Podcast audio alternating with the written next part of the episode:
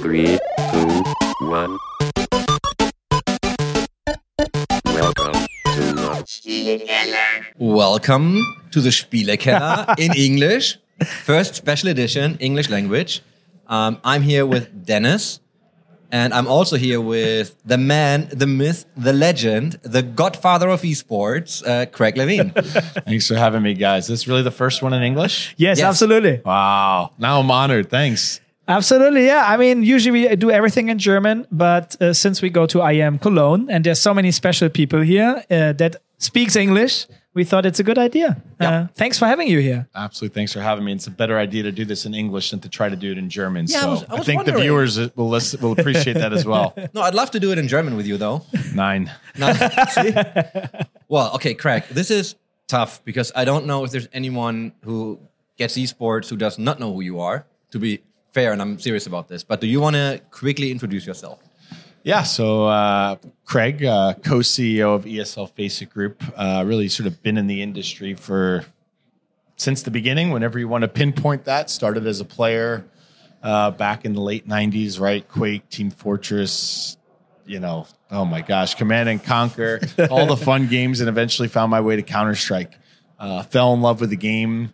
Uh, eventually, uh, started playing competitively organizing online competitions and then uh, started university like many other people do. And when i started university kind of realized i wasn't going to continue to play competitively at the level that i was. Wasn't going to have fun in college and um, you know get good grades. So i actually stepped back from playing and uh, figured i'd start a team. Uh, and that ti point in time obviously pro gaming wasn't really a thing especially not in the us so we um, kind of looked abroad a little bit to what was happening over in Asia and obviously in Europe as well with teams like SK Gaming and um, started a team called Team 3D in 2001. So it ended up, uh, we went back in the day. I think this is what you wanted, Chris, right? An introduction? Oh, yeah, I mean, Go I- for it. Like for me, look, for me, it's really hard to understand where we got to kick this off because, and I said this, I said this earlier with a smile. I'm not going to say you're old, but in esports years, you're probably old. Uh, but you've really seen it all. Like you've been, you've been there, as you said, like from whatever you want to pinpoint as a date for the start. But you've really been there, right? So, and I mean, you can just, if you want, you can just go. I mean, Yeah. I want to talk. I want to talk about a lot of stuff. I'm going to have a lot of questions for you. And let me let me jump in quickly for some stuff because what I love already because I come from I mean I was way I, I guess I was a little younger back in the days because I also started NT, end of 90s but he said pro gaming Yes. and I started to be playing games uh, with SK back in the days uh, and it was pro gaming it was not esports and it just happened at some point that it developed to esports and no one ever talked about it about this development actually and now we have someone here who was in this time as well it's really nice I don't think I've ever picked up on that nuance, Dennis, actually, right? Of pro gaming, right? It's 100% spot on. yeah So we started the first pro team in the U.S. and uh, we went to back in the day it was called CPL or Cyber Athlete Professional League. We lugged our computers down to Dallas, Texas, on airplanes and competed in a big open 250 16 bracket. Um, we shit the bed the first uh, competition, 16th to 24th. We thought we had the best team in the world. You know, kick a player out or two, and nothing changes, I guess. And uh, went back six months later, and we won it. Um, and that was sort of the beginning of it all for us. We out of that we started getting sponsorships, um, and that was the beginning of the journey of Team 3D over the next you know four years or so of becoming the best team in the world or one of the top three teams in the world. I'm not going to get into a debate about us versus SK Gaming. Uh, title will, will We're you gonna, know talk. We're gonna, we're gonna talk to Alex tomorrow, and we're gonna talk to. Yeah, yeah, and her, exactly. so we can ask them. Definitely ask Alex.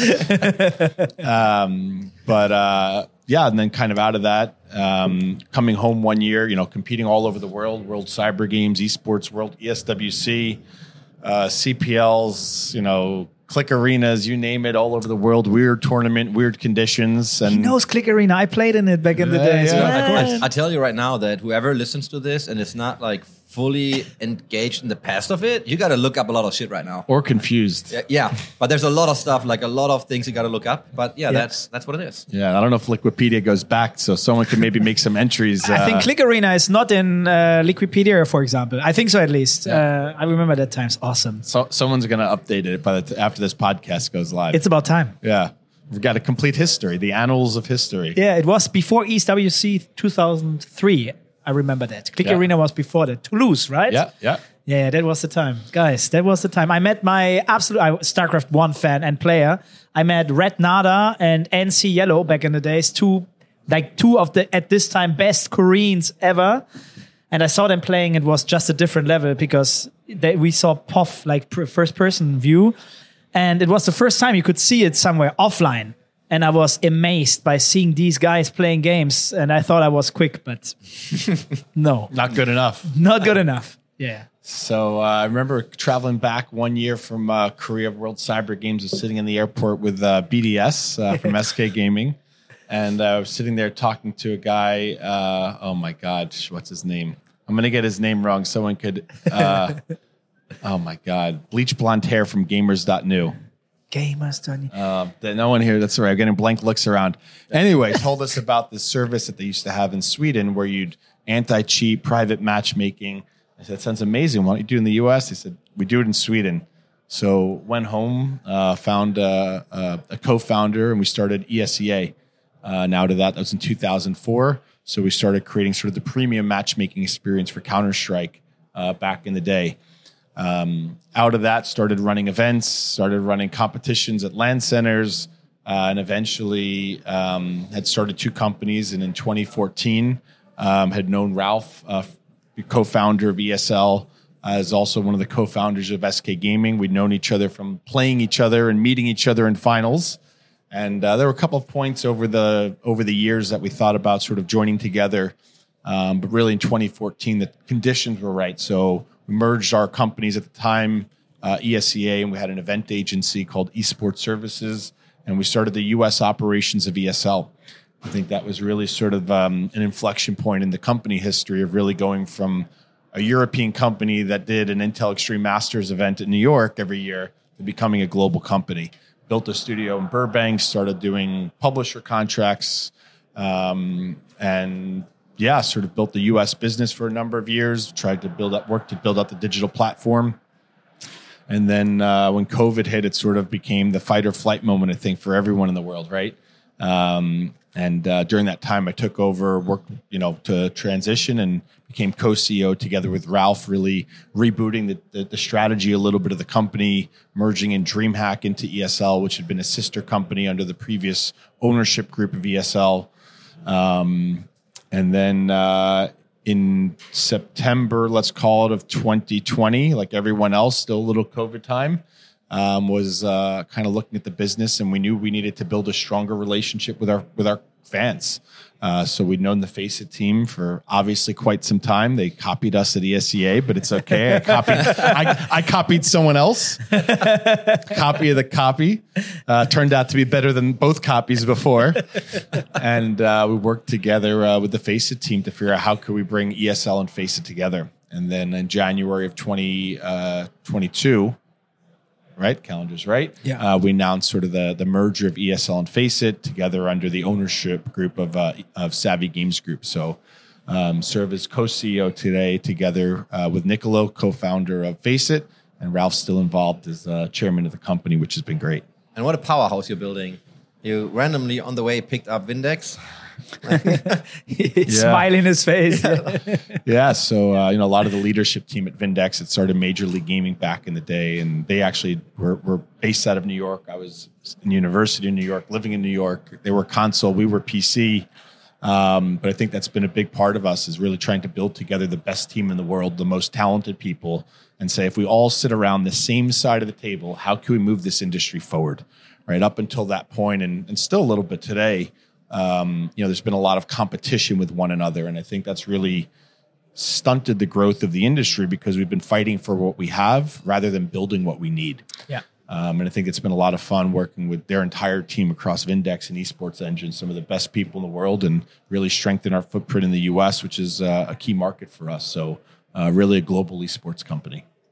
So I want to go back in time a little bit because we're looking at um, Overwatch League, we're looking at Call of Duty League, and we're going to talk about today in a bit. But when you see these things happening, and everyone's like, "Oh my god, you know, franchises, it's going to be, you know, probably on television, and all that stuff's happening. How awesome is that?" And you know, then you see the first, you know, even like uh, Counter Strike tournaments and stuff coming on to television. Everyone freaks out, but we had that before, and I know that we before had a lengthy conversation about uh, CGS Uh, by the way, the book is coming out early next year. Nice. So it's gonna happen. Thank you for all your time. Absolutely. I Good, wanna- good plug. I want, yeah, see what, a, yeah, you can, you can buy it online.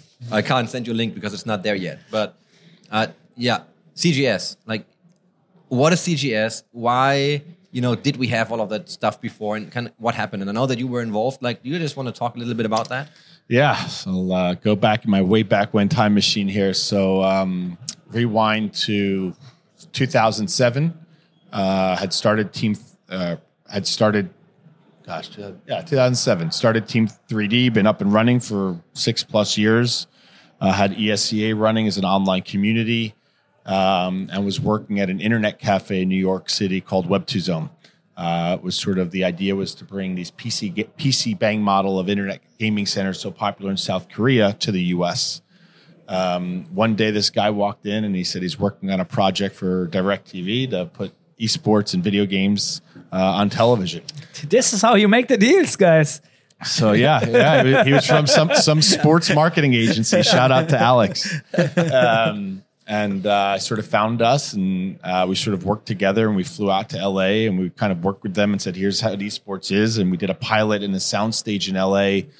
Think it was about 2007 for un- with Unreal Tournament, and they brought in all these you know TV producers that did I don't remember what you know Survivor or something along those lines, and sort of filmed us um, and uh, they took it to uh, the group over there, and um, everything kind of got greenlit. And the backstory is that David Hill, who was the founder of Fox Sports, real legend in the industry, was the chairman of DirecTV at the time, which was a big satellite company like B Sky B, um, and was part of the News Corp family.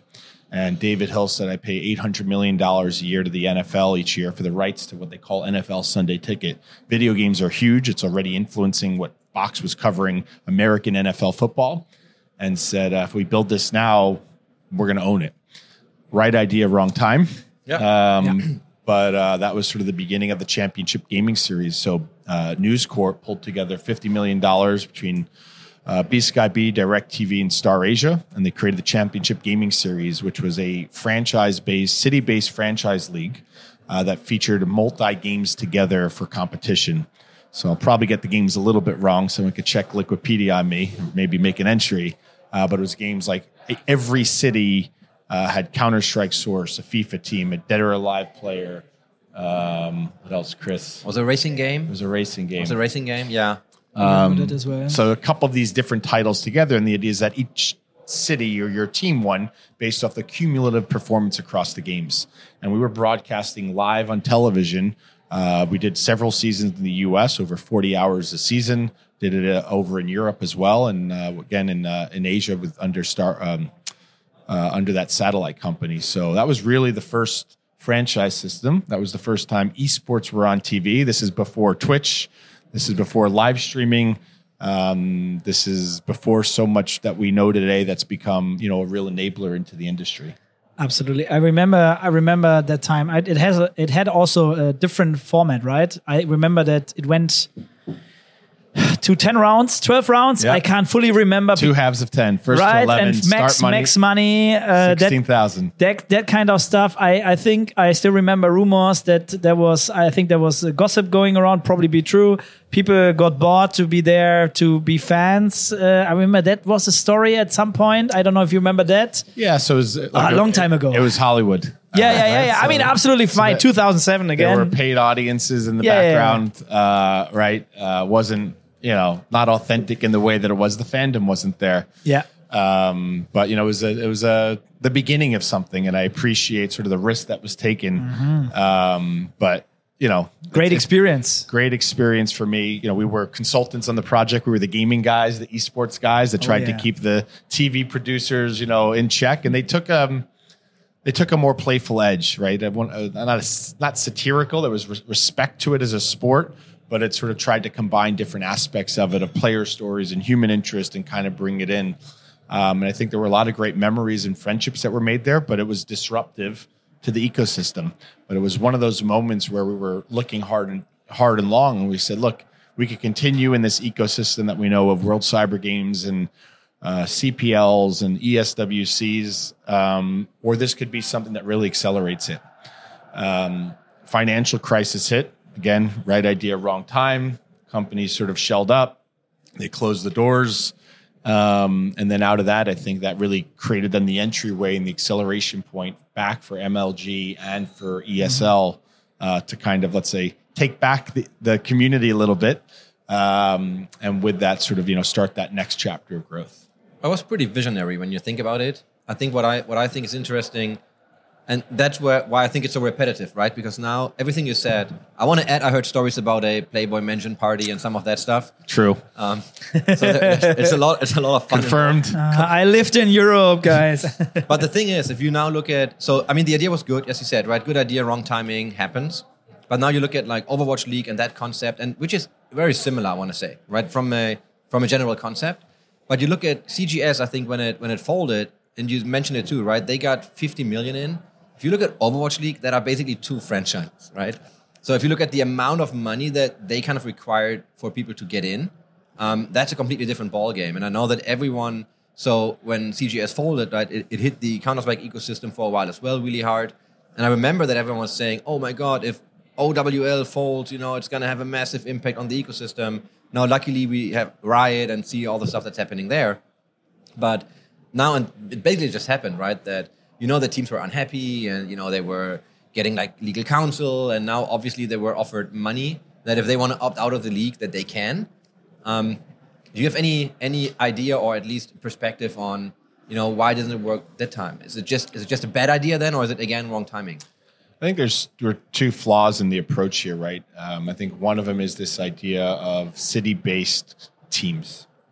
I think it, you know, esports. You know, we, I always say esports is the tip of the spear of technology and disruption. And if you look at our con- our audience, it's global and it's digital. So the fandom is inherently happening all over the world, right? You've got Vitality fran- fans here in Cologne, not just in France.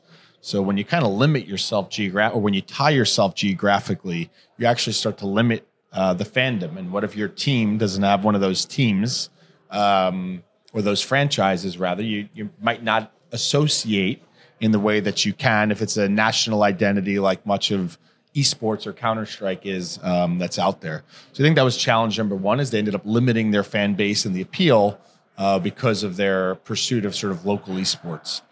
Uh, the second challenge, in our my opinion, was the franchise model, um, right? Sort of creating a, a closed ecosystem that limits the investment and puts the burden of investment onto a few. Uh, If you think about European football um, or soccer, Football. football, Football. I'm here. I respect it. um, when you think about that ecosystem, right? Anyone, anywhere can pick up a ball and play, and you've got all these different Division Three, Division Two, national leagues, and it just becomes such a massive footprint of engagement and participation.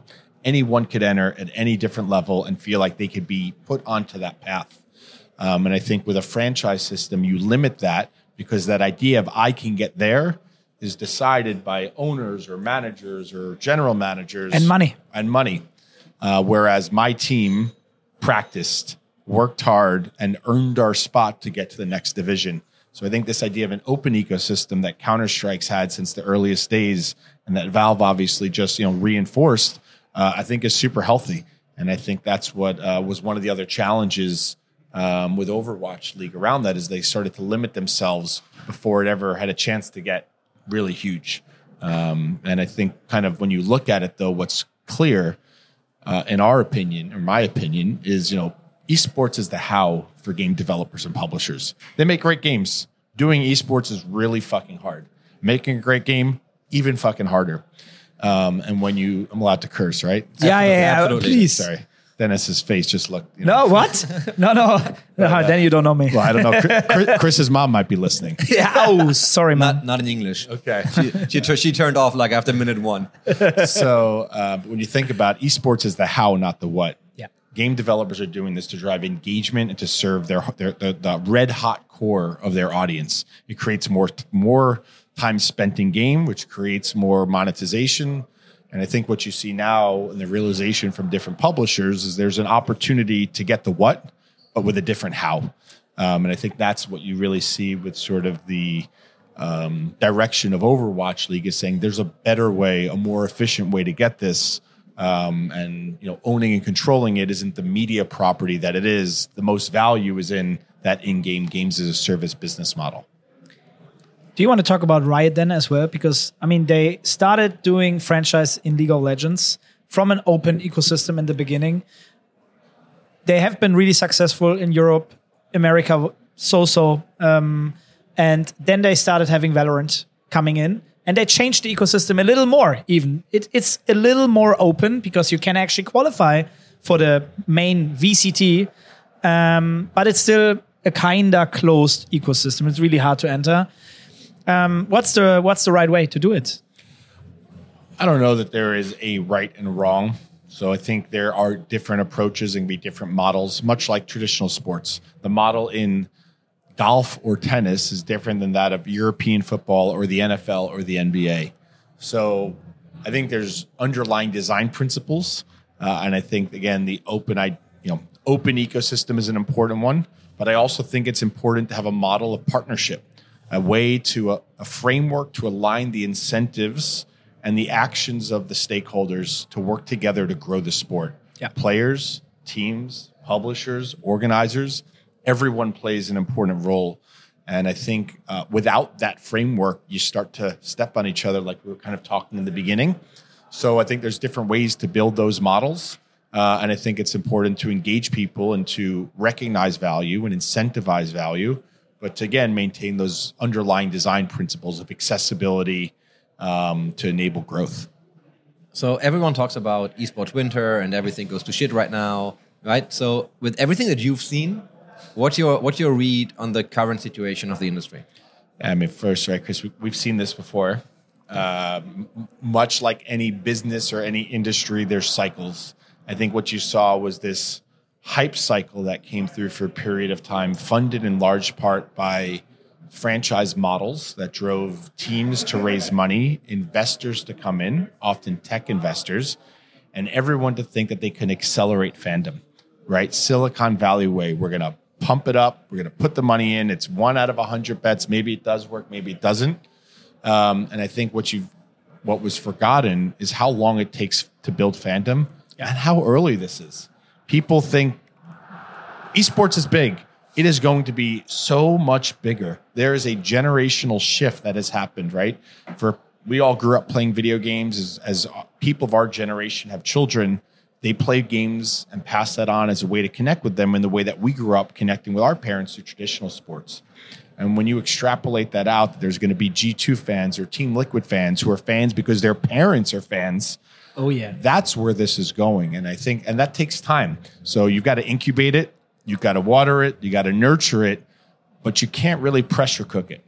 So i think this idea of an esports winter is just sort of that moment where it's cycling out or resetting expectations and saying and i, I believe an incredible opportunity in a positive way to say how do we all reset expectations? How do we sit around the table? How do we work together? How do we add value back to the core player and to the core fans um, and figure out out of that then how do we grow? So it creates i think an opportunity to look at what's worked and look at what it hasn't and kind of reset and create the framework for growth. So um, i don't believe in an esports winter uh, when you look at the underlying kpis of more people playing more people watching more people coming to events more people paying higher prices year over year those are all of the underlying kpis of growth Do you think with what you just said then, um, and I want to go back to city-based esports, right? Because if you look at living in the past Yeah, I want to. Well, or maybe not, because my question is for the future.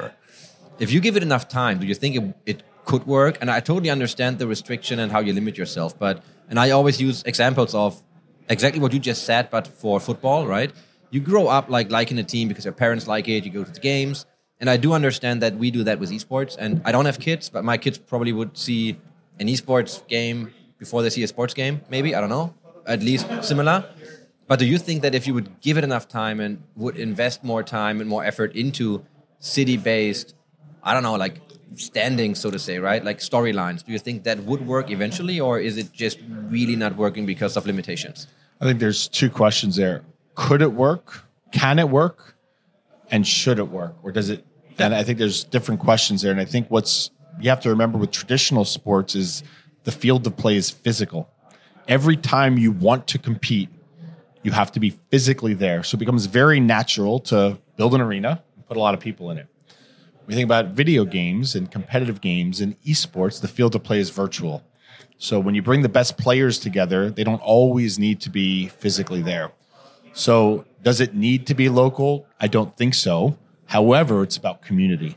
And I think there can be a point in time where the business model is such that it's so big that there's geographic alliance or alignment uh, to certain markets and that there's home um, venues sort of hosting them. And you're already seeing it in parts of the US. You saw it with Overwatch League. I mean, you know, you could we could sit here and point, but you know, there were arenas in Dallas filling up regularly, you know, for OpTic.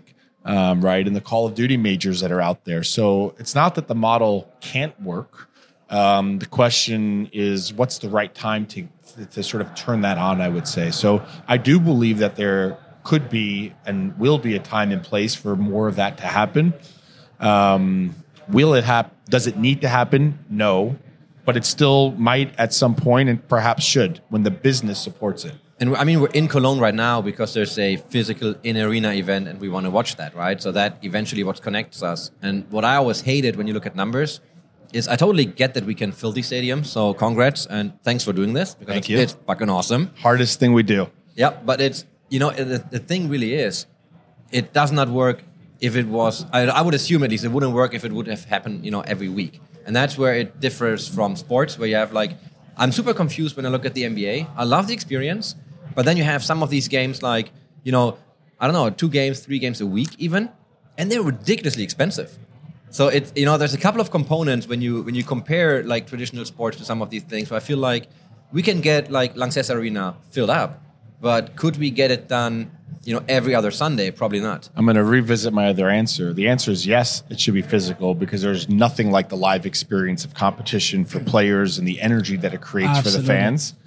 But to your point, it's a question of the frequency behind Yep. it. Look at sports like Formula One or tennis or golf. You go back to the same market, the same time of year, you build a circuit that develops that fandom. And that is the model that we have taken with things like the ESL Pro Tour, uh, with circuits like IEM, uh, is, is to do that because we believe in the power of that physical. Um, but it's not necessarily a home market 20 times a year. So we believe in coming back to the same market, the same time of the year on an annual basis. Now, that could change in the future, uh, but to then create that magical moment for fans and communities to come together. Um, and I think that's been really successful for IEM looking at events of, of Rio and Cologne and Dallas and Sydney this year and, and uh, China in years past.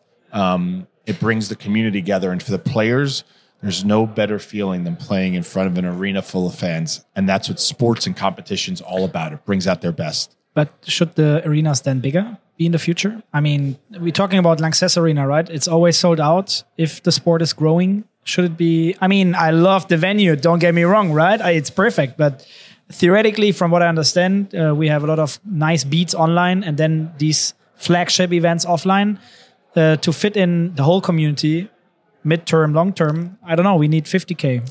Look, Right. I, I think when we get to that point, we can experiment with different venues in different markets. Perhaps a market like China, maybe we could go to a 50,000 person arena instead of 12,000. Um, but more isn't always more.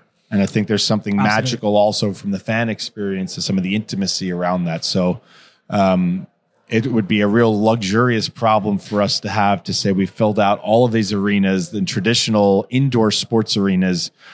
How do we go bigger? Yeah. um, but uh, a few years away from that still. But probably at some point. And look at League of Legends World a couple of years ago in Yeah, China, yeah, right? I don't remember the numbers, but it was something like 40, 50,000 people. Yeah. Crazy. and sold out quick, right? I mean, I'm super biased in all of this anyway, especially now with Collex. But being here, and like, I, I mean, I like to come here every year anyway. And it's exactly what you said, right? It's like end of July, early August is IEM Cologne. You have, you know, Katowice, you know, it's February or early March. Like, it, the beats, everyone knows it's happening. We always say it's like these old, you know, school meetings where everyone comes together. Like, everyone is, you know, just there. You can talk to everyone. Um, you know, we've we've been talking about seeing the same people, even fans. You see the same people. So I've been at the collect booth before. I see the same collectors coming in. You know, you break packs, you talk to people, like, and you know that's just to your point of intimacy. Like, it's just fucking amazing. And I think it's. I I agree that it probably could be bigger at some point, but I think it's. And maybe that's because I'm old and I, I like stuff I'm used to. But I, I like what it is right now. I like. I really enjoy coming in. I, I really just love being here and having that. And Katowice, we have 170,000 people come over the course of the event. I mean, how much bigger do you need? How much bigger can you think of, right? So, um, You keep- got, you got the whole city though too. Like it's it- Yeah, and that's what- exactly. that's what it's not always only the stadium; it's the city, No, right? I always say like Katowice is so amazing because like the, the whole city is turned esports.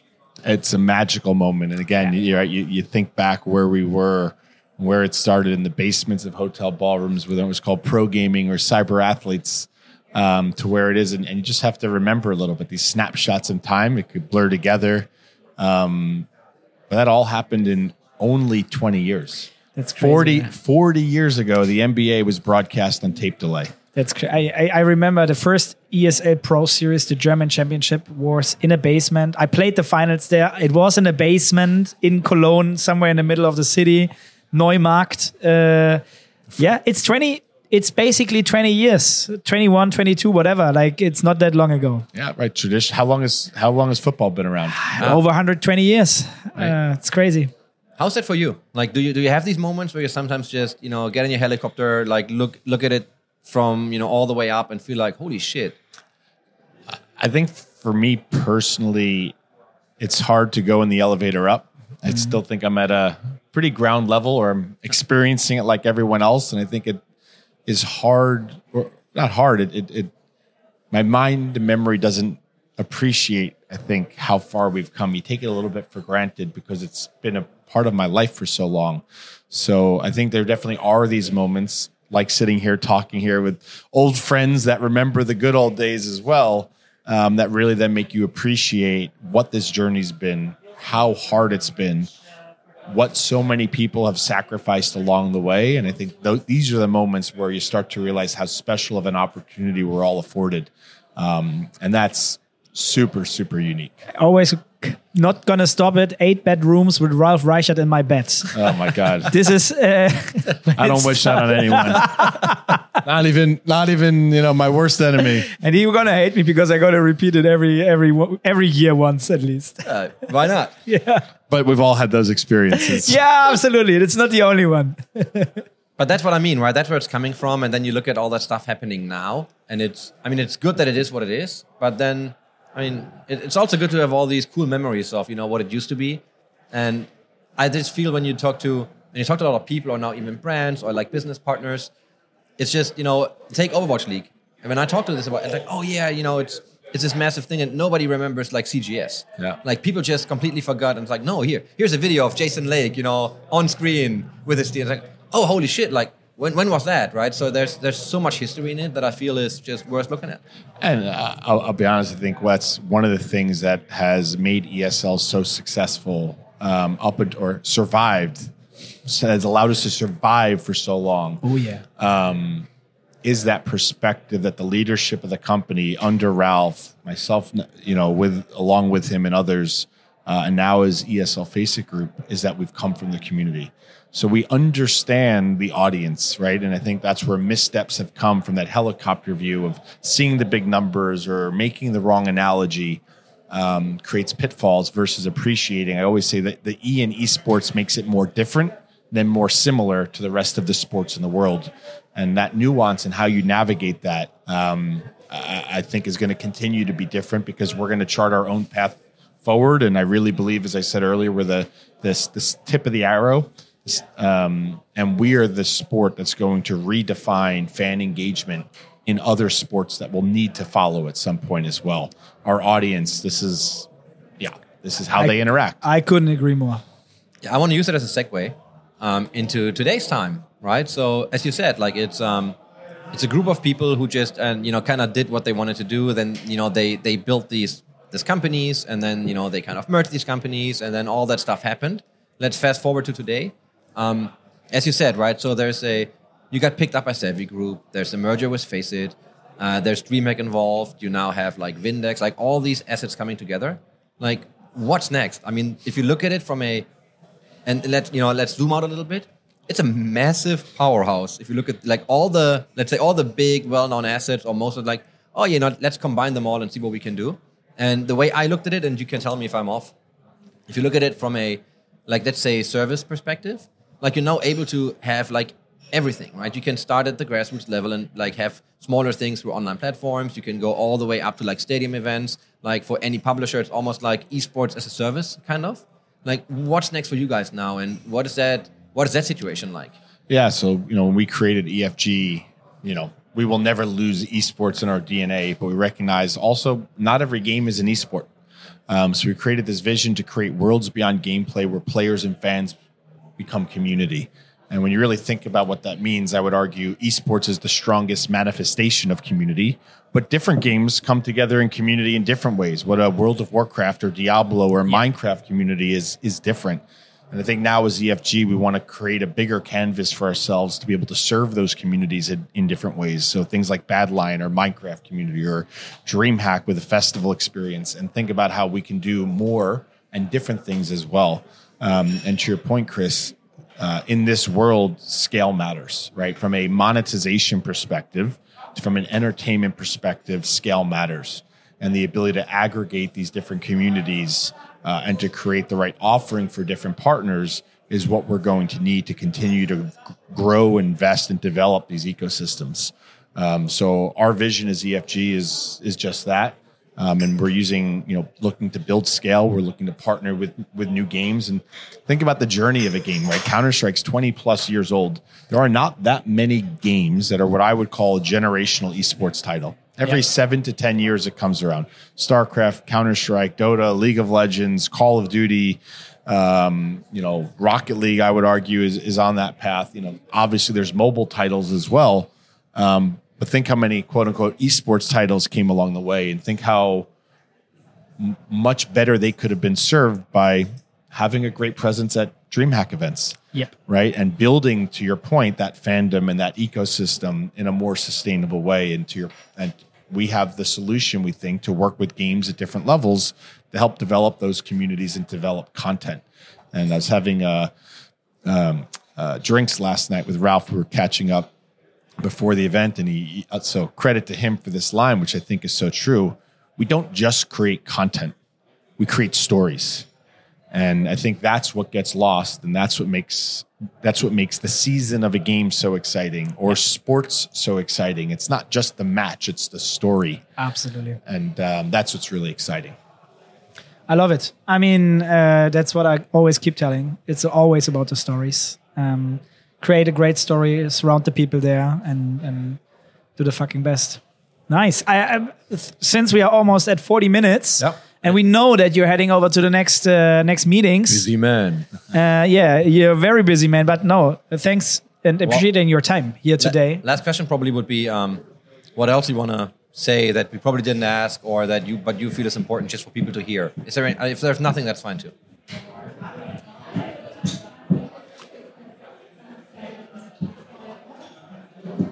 you know, I think for us as EFG, it's not about being everything. For us, this is figuring out how do we take a leadership position in the community, in the ecosystem, and in the industry.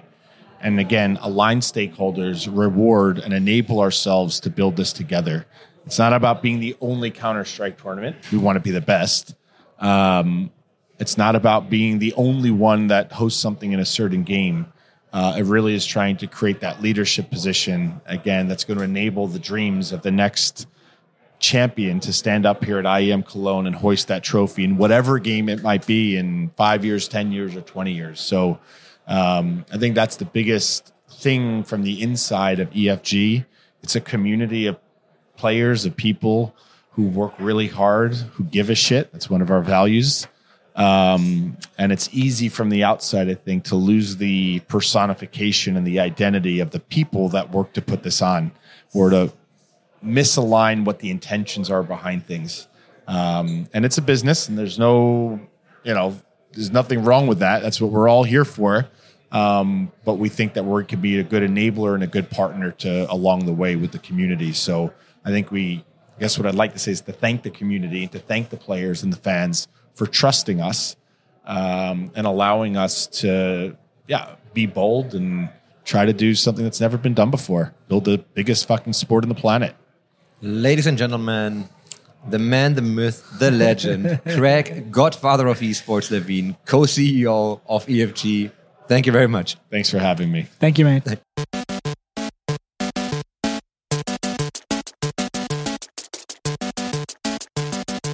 System shut down.